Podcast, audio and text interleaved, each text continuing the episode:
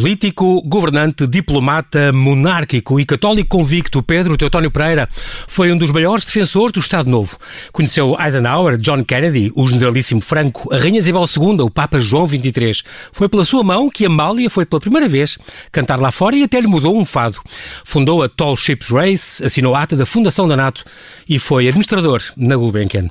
O meu convidado extra de hoje é o historiador Fernando Martins, mestre em História do século XX, professor de História Contemporânea na Universidade Universidade de Évora, onde se doutorou com a tese que o traz aqui, a biografia de Pedro Teutónio Pereira, o outro Delfim de Salazar, o político e diplomata do Estado Novo que a doença afastou de uma eventual sucessão do presidente do Conselho. Olá, Fernando, e bem-ajas por teres aceitado este nosso convite. Bem-vindo ao Observador. Obrigado, eu que agradeço. Estamos aqui uh, exatamente a falar de um trabalho que te já consumiu muitos anos. Tu, em 2004, uh, uh, acabaste esta tua tese de doutoramento, Pedro Teutónio Pereira, uma biografia, em 1902 e 1972, que depois, no ano seguinte, em 2005, foi publicado. O teu orientador foi Fernando Rosas e Helder Edgar Fonseca. E passados 15 anos, depois foi, isto foi sendo reescrito, e passados 15 anos estamos agora com o livro para o público em geral. Foi, foi complicado esta adaptação desta tese. Se não fosse cortada e suavizada, quantas páginas é que poderia ter este, este livro, ou quantos volumes? Eh, quer dizer, é diferente o comparar o número de páginas uhum. de uma tese a, um livro, mas Sim. teria certamente mais umas 300 páginas. Ah, uh, ok, pensava que ia ser mais. é mesmo assim, tem 1200 páginas, devo dizer isso. Sim. Só em notas são quase 400. Isto é uma edição da Don Quixote, é um grande presente de Natal. Um, há 16 anos, portanto, que, que, foi, que foi, digamos, a, fase, a versão quase final eh, ficou completa.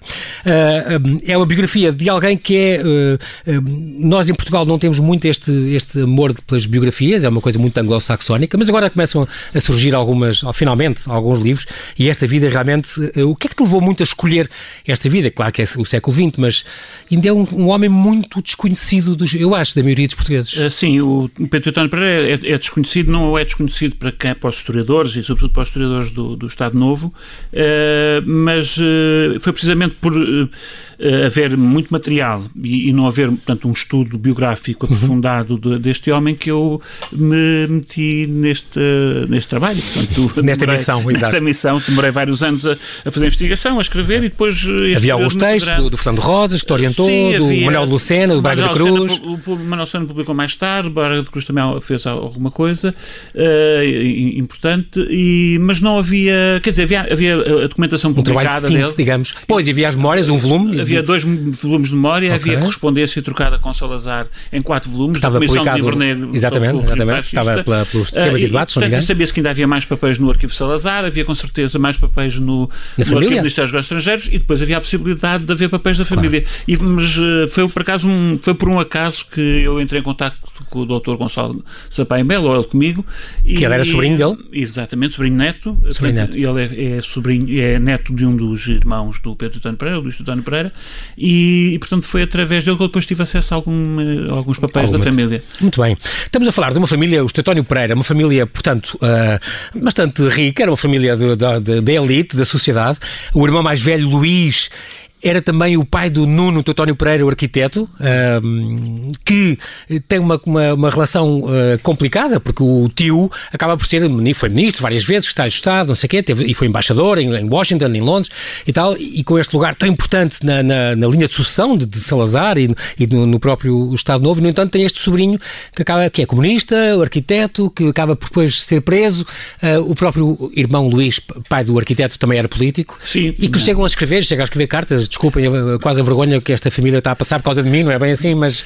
Uh, sim, o, o Nuno Teutônio Pereira, de facto, mais, mais, era um homem de esquerda, mais do comunista, ele era, uh, era um, um, católico progressista, muito sim. progressista, uhum. uh, e, e é, a final dos anos 50, com a questão do Delgado e depois com aquela declaração pública, aquela carta publicada pelo Bispo do Porto, que ele, digamos assim, se torna publicamente crítico do, do regime, das políticas do regime, e depois entra em choque com, com a família, em particular com o tio, que de facto tinha Exatamente. grandes responsabilidades. E aquilo que choca muito uh, o tio, enfim, muito, uh, repara, o, o tio Tony Preto tinha uma, uma larga carreira política e, portanto, também não era facilmente impressionável uh, por aquilo que o sobrinho fizesse, ou, enfim.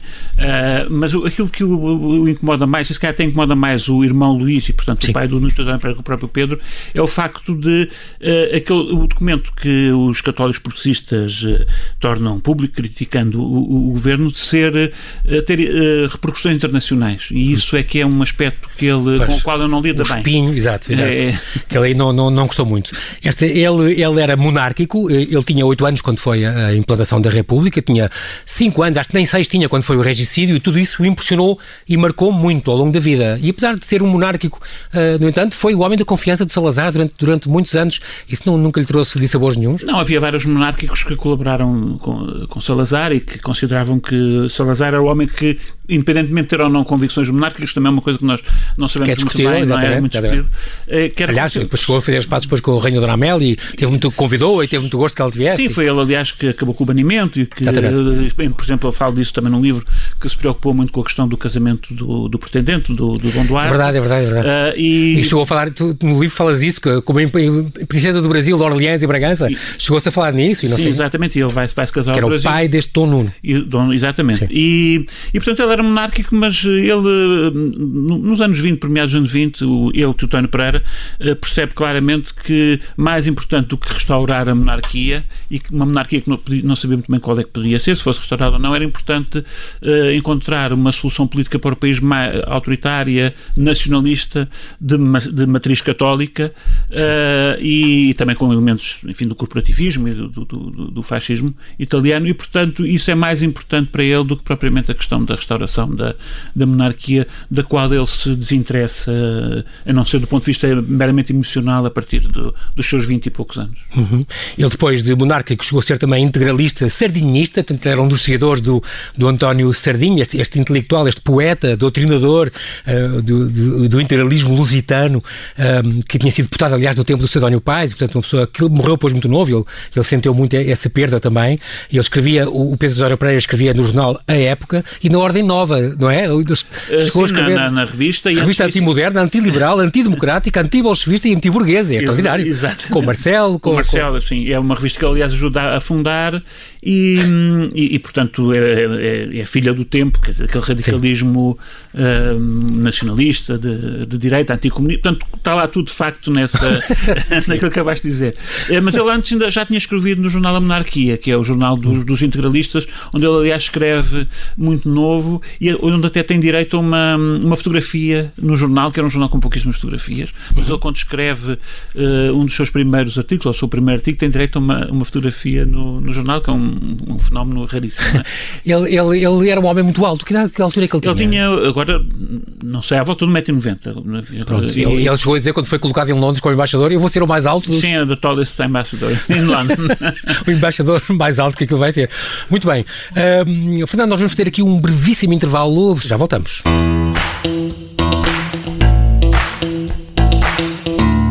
Estamos a conversar com o historiador Fernando Martins, que nos fala da sua biografia do Pedro Teotónio Pereira, o outro Delfim de Salazar, o político e diplomata do Estado Novo que só a doença afastou de uma eventual sucessão do Presidente do Conselho. Muito bem, o, o Salazar, uh, Fernando Salazar chamou para, para, para resolver um, um problema de, de, segurança social, um fracasso do sistema dos seguros sociais, que era uma coisa que já vinha desde, desde a Primeira República, um, e então, no, depois gostou tanto do trabalho dele, ele era um miúdo na altura, devia ter 20 e poucos anos. 25 anos. 25 anos, incrível. Uhum. aliás, começou muito novo, com 20 e tal anos, depois ele chegou a ser, eh, inclusive, na, ele tinha jeito para dotes de oratória, chegou a ser presidente da Junta Escolar de Lisboa e tal, uhum. já tinha algum, algum, algum jeito, via-se a, a, discursar e a falar. Depois o Salazar então convidou um, para uh, o, o, o, cargo de subsecretário de Estado das Corporações e Previdência Social um, e depois disso ele foi, teve eh, imensos papéis como, como, como diploma, governante e diplomata do, do Estado Novo, mas é, é voz corrente que normalmente o Salazar nunca se preocupou assim demasiado. Eu acho um bocado impossível que as pessoas se preocupam com a sucessão.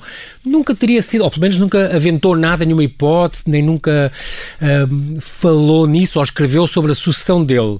No entanto, tu começas logo com, esta, com esta, estas memórias da, da irmã mais nova do, do Pedro António Pereira, da Virgínia, que conta quando ela foi visitar ao, lá ao Hospital da Cruz Vermelha e que o Salazar uh, quis com ela e ela demoveu da ideia. Sim, só uma correção, ele, ele Teutano Pereira começou a colaborar com, com o Salazar aos 27 e nós 25 anos. Sim. Mas pronto, uh, sim, essa quer dizer, é um testemunho que vale o que vale. Eu, eu tomo como tu, tu, com sim. algum cuidado, mas uh, uhum. mais do que verdadeiro, eu acho que é verosímil, apesar de tudo, uh, naquele, naquela situação que se encontrava e que se encontrava o regime, que era uma situação de impasse, é, é portanto possível... O Salazar já estava internado, portanto? Sim, ela não explica, quer dizer, em que momento é que é deve ser já depois de ter sido operado, portanto, uhum. uh, mas a solução está em cima da mesa. Portanto, isso quer, queria dizer que Salazar estava, tinha a noção de que ia ser substituído, ao contrário do que muitas vezes se, se diz e se escreve, que, era, que ele terá sempre acreditado que ia continuava a ser, ia, ia recuperar e que, ia, e que, ou que mesmo não tendo recuperado, que continua, continuaria a ser Presidente do Conselho, que eu acho que é uma, uma hipótese um pouco, uh, muito pouco assente na, na realidade do, dos factos, mas ele uh, poderá ter tido, de facto, esse desabafo com, com a irmã uh, e terá tentado indagar se realmente o irmão estaria ou não em condições de, de o substituir. Uh, portanto, ele teria a, eh, a noção de que Tutónio Pereira tinha Parkinson, que estava muito doente, mas queria, saber, queria confirmar se de facto a doença era impeditiva. Mas será que o Pedro não, não se vai safar? E, não...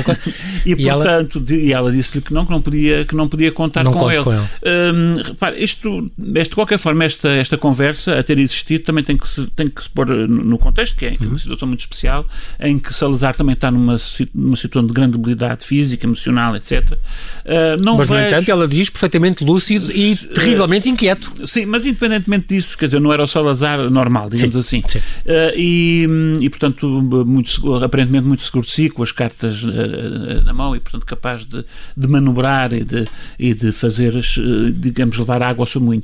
Agora, também devemos ter em conta é que, por outro lado, a, a hipótese de António Pereira para suceder uh, a Salazar era qualquer coisa que se colocava havia bastante tempo, embora não, não, o Salazar nunca tenha tanto quanto se sabe, nunca falado no assunto. Falou, nunca falou no assunto. Mas já, já, desde os anos 30 que se falava disso, até, até diplomatas estrangeiros, embaixadores. Exatamente, diziam... fala-se nele e, e, há setores do regime, nomeadamente da década de 30, que, portanto, depois de 33, quando ele é secretário de Estado e depois uhum. ministro, uhum. que veem nele, de facto, o homem que seria capaz de dar ao, ao, regime um dinamismo que o regime não estava a ter, ou seja, okay. transformá-lo, de facto, num regime, o Estado Novo num regime efetivamente nacionalista, revolucionário, corporativista, porque, de facto, eh, Salazar e Tutónio Pereira chocaram muito em vários momentos da história do regime. Isso é engraçado. Mas Era um homem perfeitamente do regime, mas sim, teve sérias e várias discussões e sérias dissidências sim, sim, com, com, com a política e, e, externa também. Exatamente. E, e como secretário de Estado, portanto, com 30 e tal anos, ele uh, tem muitas. Uh, confronta muitas vezes Salazar com o facto de considerar que a política uh, social, corporativa, não está a ter o rumo que, que deveria. Que, que deveria ter no, e que, inclusive, até os dois uh, poderiam ter acordado, não é? Quando ele é convidado para, para, o, para o governo uh, em 33, uh, de certeza que lhe terão sido feitas promessas que depois não terão sido cumpridas, Sim. quanto justamente ao cumprimento desse programa corporativo. O outro Delfim, e daí o, o, título do teu livro, O Outro Delfim de Salazar, porque o outro que estamos a falar também é, é Marcelo Caetano. Eles eram muito amigos, o Marcelo é o, é o padrinho do filho dele, do mais velho, o Pedro. Um, eram amigos, tinham trabalhado juntos na Fidelidade, se não me engano. Exatamente. Aliás, foi o Pedro António Pereira que o chamou Exato. para trabalhar a família, com a família dele, dele, que o Tony Pereira era acionista e tinha tido muitas Já um ramo no, nos seguros desde o avô. Exato, exatamente. E, portanto, muito bem. E ele, e ele um, eram amigos. Uh, eram amigos e também eram rivais ou, ou, ou, não? Colaboravam sempre? Quer dizer, eles têm. Uh, o, por... o, que é certo é que o Marcelo dizia que era, ele autoproclamava-se o sucessor, não é? Uh, sim. Uh, o Teutónio Pereira é, para já é curioso porque é o Teutónio Pereira que apresenta o Marcelo Quintana Salazar, o Salazar a Marcelo Quintana sim. e que o leva para colaborar com ele, com o Ministro do, do, das Finanças, com o Salazar, Ministro das Finanças. e, mas de qualquer forma, o, o, Sala, o Teutónio Pereira tem no regime uma colaboração colaboração muito mais eh, precoce e muito mais intensa do que o Marcelo. Ou seja, o Marcelo começa a colaborar mais ativamente com o regime como comissário da, da Mocidade Portuguesa na década de 40 e nessa altura já o, o Teutónio Pereira estava, estava, em Madrid como embaixador, já tinha sido ah, sim. governante, já, já, já estava em diplomata. já estava uh, em, em, em, diplomata. E, e, apesar da diferencialidade deles uh, não ser muito significativa, mas de qualquer forma Teutónio Pereira era já era um sénior ao pé do Marcelo. Depois o Marcelo vai fazendo o seu próprio o seu próprio caminho, sobretudo a partir de 44, quando é colocado no governo como Ministro das Colónias, muito presumo eu, isso é, penso que é praticamente indiscutível, por influência do Teutónio Pereira, que nessa remodelação de 44 tem um papel importante no aconselhamento de. Hum. Salazar sobre as pessoas que devem entrar para, para o governo e porquê, e para que pastas, etc. E, e Marcelo entra nessa. Sim, e se eh, não, uh, fosse, momento. não fosse a doença, uh, no fundo, o Marcelo também era o mais preparado politicamente e tudo para, para assumir, no fundo, as rédeas uh, depois de Salazar. Ninguém mais, sem ser o Pedro António Pereira. Quer dizer, dessa geração, não. Dessa, dessa geração, sim, sim, sim, sim, sim, sim. É falar. Um, no entanto, o Marcelo escreve, escreve no teu livro, eh, Fernando, que ficou um bocadinho magoado quando o Salazar preferiu o Teutónio Pereira para redigir a nova Constituição uh, em vez dele. Ciúmes políticos.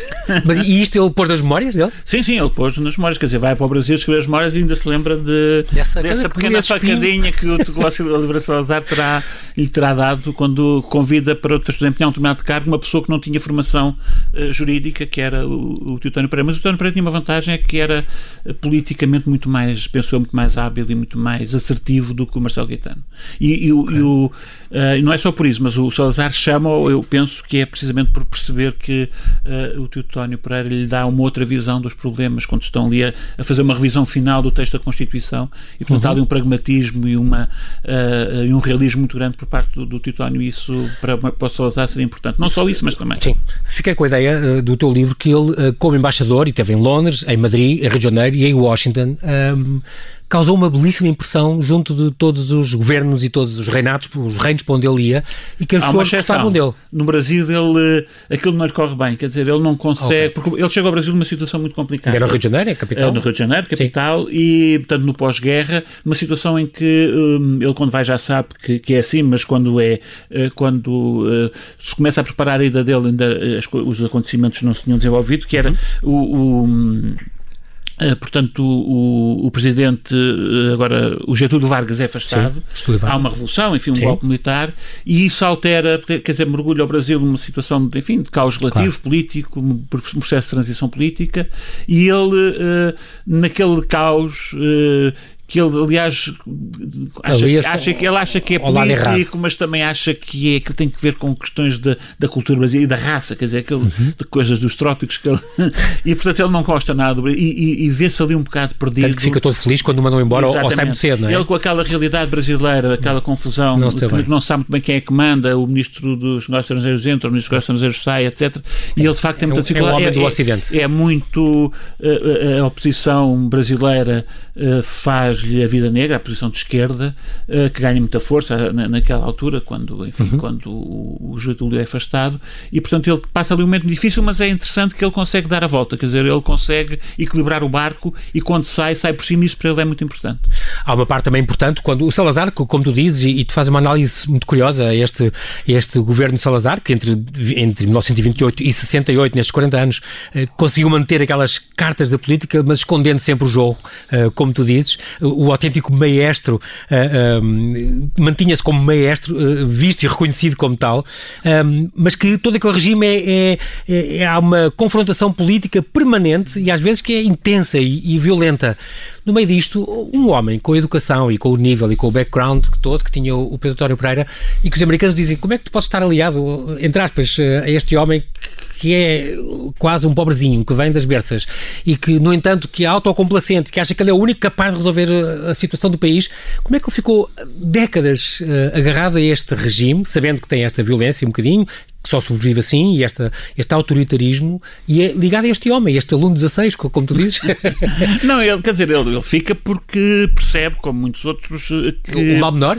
Que é o mal menor, exatamente. Okay. Eh, e, portanto, e depois, provavelmente, quando começa a perceber que é, que é preciso mudar alguma coisa, uh, e, não é, e mudar alguma coisa não é para que tudo fique na mesma, é mesmo para mudar alguma coisa, uhum. uh, provavelmente ele não encontra, e aliás não é o único, não se encontra, quer dizer, não se encontra um caminho alternativo, uma personalidade Sim. alternativa, e isso é, é, é, muito complicado, é muito angustiante. De qualquer forma, por exemplo, já agora, ele quando está em, em, em Londres e é, e é, chamado para regressar a, a, Portugal, para ser Ministro da Presidência, para suceder justamente a Marcelo Caetano, ele troca com Salazar um, alguma correspondência e, e, é, e é muito interessante ver a angústia dele sobre uh, a crise do regime e como isso está a ter um impacto extremamente negativo na imagem do país, nomeadamente uh, em Londres, na, na, na Grã-Bretanha.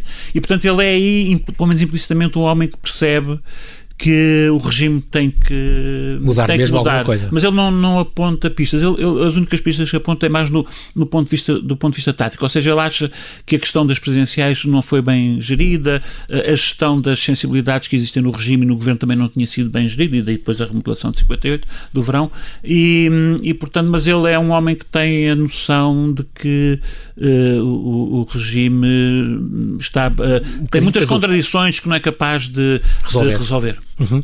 E então o Salazar então decide exilá-lo em Espanha, ele vai como agente especial uh, junto ao, para Burgos, junto ao regime do, do, do, Franco, que não era ainda, porque não era ainda um regime reconhecido e portanto não, não, não, e depois é que passou a embaixador mais tarde, mas aí correu-lhe bem, e aí ele foi, chegou a ser uh, condecorado com a Ordem de Carlos III, que é a mais alta ordem civil, que, que foi agraciado com esta ordem, um, e foi nessa altura também, estamos a falar em 43, quando levou a Amália, é engraçado porque a Amália não sabia como é que se devia comportar ao pé do, do senhor embaixador, tu descreves isso muito bem, às tantas acaba por levá-la a cantar em Madrid, e acho que foi a primeira vez que, que ela... Uh, sim, pelo menos é o que a Amália diz numa, numa biografia que eu cito e que está aí que está citada no livro e portanto foi ele que levou a Amália quer dizer esse, é, essa a ida da Amália sim exato e a ida da Amália inseria-se naquilo que é uma estratégia que ele vai desenvolvendo sempre enquanto está em uhum. Madrid, depois vai para outros postos. No, no Rio de Janeiro faz, não consegue fazer isso, uhum. mas é sempre tentar uh, mostrar ao, ao, no estrangeiro aquilo que há de melhor em Portugal, de, em termos culturais, uh, seja, portanto, pode ser a pintura, pode ser a música, enfim, o, e ele, a dança por aí fora,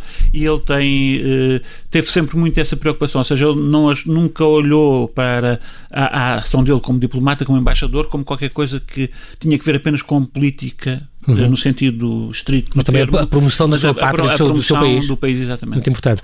É esta questão também de ele ser, a partir da segunda metade da década de 30, começa então a ser falado como, como o possível, eventual uh, sucessor de, de, de, Salazar.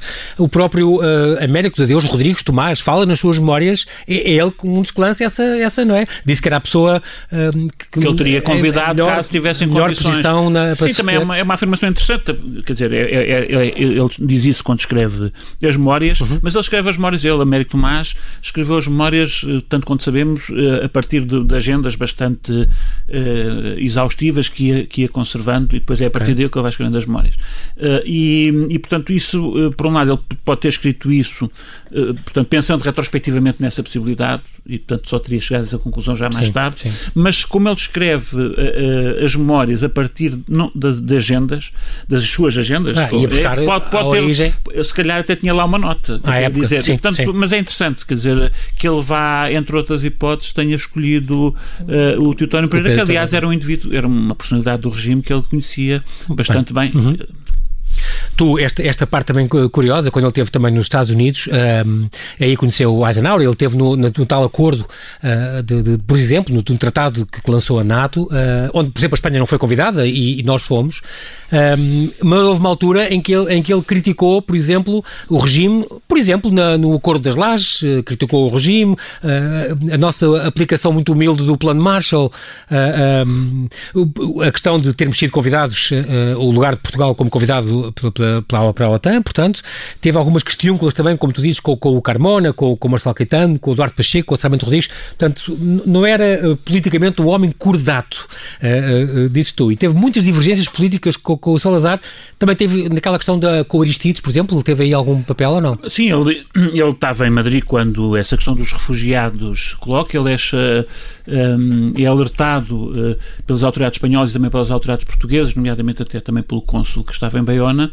uh, sobre a chegada de muitos refugiados muitos uh, com, na posse de vistos que não eram válidos, e ele imediatamente é, um, vai para, portanto, para o norte de Espanha, para a fronteira com, com a França, e, e em contacto quer com os, os cônsulos e com as autoridades espanholas e também com as autoridades portuguesas em Lisboa, aquilo que ele faz é, de facto, permitir que uh, todas as pessoas que se apresentem com os vistos passados pelo, pelo, pelo Consul das Alimentos possam atravessar a fronteira, portanto, ah, okay. da França para, para a Espanha Mas, e depois. aí também possam a revelia do, do patrão. Uh, não, não, uh, quer dizer, isso é uma decisão política tomada em Lisboa, não é. Mas contra as indicações de Salazar. Não, não, não, não, não. Ah, não? Não, não, não. Ah. Repare, os vistos eram ilegais, não é? Aqueles Sim. vistos não tinham validade. Sim. E aquilo que o Teutónio Pereira faz e faz com, com conhecimento de Lisboa, é, mas o, o António Pereira, à partida, era favorável a essa solução. Portanto, okay. pelo menos o testemunho que ele deixa é, é, é esse.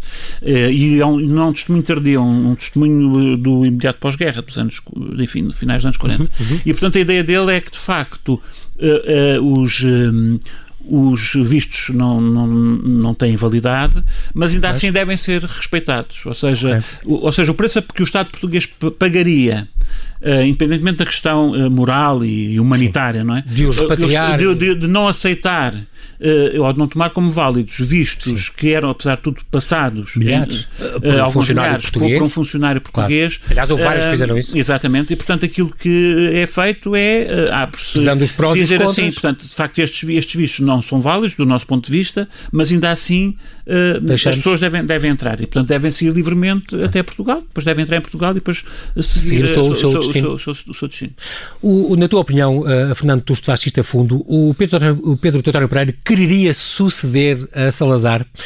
não, não seria muito mais desafiante continuar com, com um cargo como ele estaria, como embaixador em Londres ou em Washington, por exemplo, que é uma coisa para ele mais do estilo dele. Uh, não sei, uh, o que é que tu achas? Ou ele tinha essa atração do poder absoluto? Repare, não há nada. Com base no que tu tens e no que tu investigaste. Não, naquilo que. Eu acho que ele tinha muito mais, teria muito mais esse desejo quando era mais novo do que depois numa fase mais tardia da vida, da vida dele. Até porque ele percebe muito a partir da década de 50 que a vida para o regime se está a complicar muito, nomeadamente na, na fora, portanto, no, no, no espaço internacional. E, e, portanto, aliás, eu suspeito que ele, por exemplo, é, chega a ser convidado para Ministro das Colónias e não aceita, precisamente porque percebe isso. Uh, e, e, portanto, uh, ele quereria eventualmente suceder a Salazar ali até aos anos 40. Depois disso, uh, que tivesse tanto esse desejo. Agora, acho que se fosse confrontado com essa, digamos, com essa possibilidade, como foi Marcelo, eu acho que ele teria aceitado, quer dizer, não, não, ele era um servidor também, e portanto do, do Estado e do país, era um, e, e, portanto, e também tinha ambição, claro. e portanto teria feito uma caminhada tão longa, chegava, imaginemos, aos 60 e tal anos, eh, podia substituir Salazar e ia dizer que não, eh, duvido, sim, duvido, sim. duvido. Nós estamos mesmo a terminar, eh, ainda um pormenor aqui curioso, ele tinha uma grande paixão pelas coisas do mar, olha, uma coisa que o filho não herdou, e, portanto, por exemplo, foi ele que conseguiu a compra do, do, do navio escola Sagres com a Marinha Brasileira, não, não sabia disso, ele teve alguma ação também nisso, um, e uh, praticava pesca desportiva e colecionava coisas a ver com o mar. Uh, e tinha entanto... o Bellatrix, que era um, um palha-bote, quer dizer, ele... Uhum. Acho que ele não tinha jeito nenhum para... Mas, mas é isso, não era grande marinheiro. Não, não. não, ainda por cima era daltónico, que é engraçado. Pois, parece que, que nunca poderia ser é, exatamente, exatamente, exatamente. chegou, chegou a concorrer queria, à Escola Naval, chegou a concorrer. mas não podia porque tinha esse, esse problema. Altunismo, que é, que é, que é curioso. Um, depois, uh, até que no verão de 63, então foi-lhe diagnosticado uh, o Parkinson. E então veio para Lisboa, abandonou, ele tinha, estava na altura, se não me engano, embaixador nos Estados Unidos. Exatamente, eu acho. Saiu uns dias, uns dias, umas semanas antes ele, do atentado ele é do, o último Kennedy. embaixador recebido pelo John Kennedy, John Kennedy antes na casa de, do atentado que o matou. Muito bem. E depois veio para um, a Fundação Carlos Gulbenkian, onde já era administrador, aliás, ele tinha sido amigo do, do Azevedo Perdigão e tinha sido colega, se não me engano, no BNU, como Sim, tu exatamente. Um, e, uh, e pôs-se a escrever as memórias, aliás, muito encorajado por Salazar, é engraçado. Ele, ele previa cinco volumes, acabou por escrever só... Dois um, e, um e meio. Um e meio? Sim, o do segundo já ficou uhum. incompleto. Que, aliás, foi publicado pelo Circulador, já, já em 72. Não, Verbo, pela editorial Verbo. Pela Verbo. Um, mas incentivado pelo Salazar, que, que, que, é engraçado. E depois do lançamento do primeiro volume, então, uma semana uh, antes ou depois de fazer 70 anos, ele morreu então de, de uma crise, uma crise cardíaca. Uh, cardíaca. Uh, é engraçado porque ainda há figuras no século XX, nós estamos mesmo a terminar e queria, que temos de nos despedir, Fernando, mas uh, ainda há figuras do século XX que precisavam de ser uh, trazidas, do, resgatadas do ouvido, uh, nomeadamente este, o, o, o Clotário, o Luís Supico Pinto, ou, ou, o Costa Leite, o João, o João Pinto Costa Leite, o Américo Tomás. Além, claro, que o, a Salazar, tu próprio dizes que, claro que há a biografia do, do Filipe Ribeiro de Menezes e a do Jaime Nogueira Pinto, aliás, agora é reeditada, mas tu próprio gostarias de escrever uma... Um pequeno, um pequeno ensaio biográfico. Um ensaio biográfico sobre o Salazar. Foi, foi, sim, sim. Mas olha, só uma coisa muito rápida. Se, imaginem que há familiares de, de, de, figuras mais ou menos destacadas do Estado Novo. O Botelho Muniz, o, o, o, o, o, e, que têm papéis em casa uh, conservem-nos, preservem-nos e entrem em contato com historiadores, não digo comigo, mas que há muita gente que... Se quiser, Universidade de Évora, faz favor, Fernando Martins... Não, tem, não, não, tem que ser necessariamente comigo, mas, uh, mas sim, se quiserem entrar em contato comigo, porque esses, esses papéis têm que ser preservados porque são muito úteis, é. nomeadamente para se fazerem biografias, não Exatamente, só, e contar a nossa história recente, que ainda, é, ainda precisa tanto de, destas histórias. Muito bem, uh, Fernando, não, não, não te vou gastar mais, não temos mais tempo, não te vou ocupar mais, muito obrigado pela tua disponibilidade, estás aqui no Observador. Obrigado. Oxalá continues sempre motivado para fazer mais estas, estas teses, ou seja, estas biografias de grandes nomes quase desconhecidos, embora muito importantes da nossa história recente. Muito obrigado.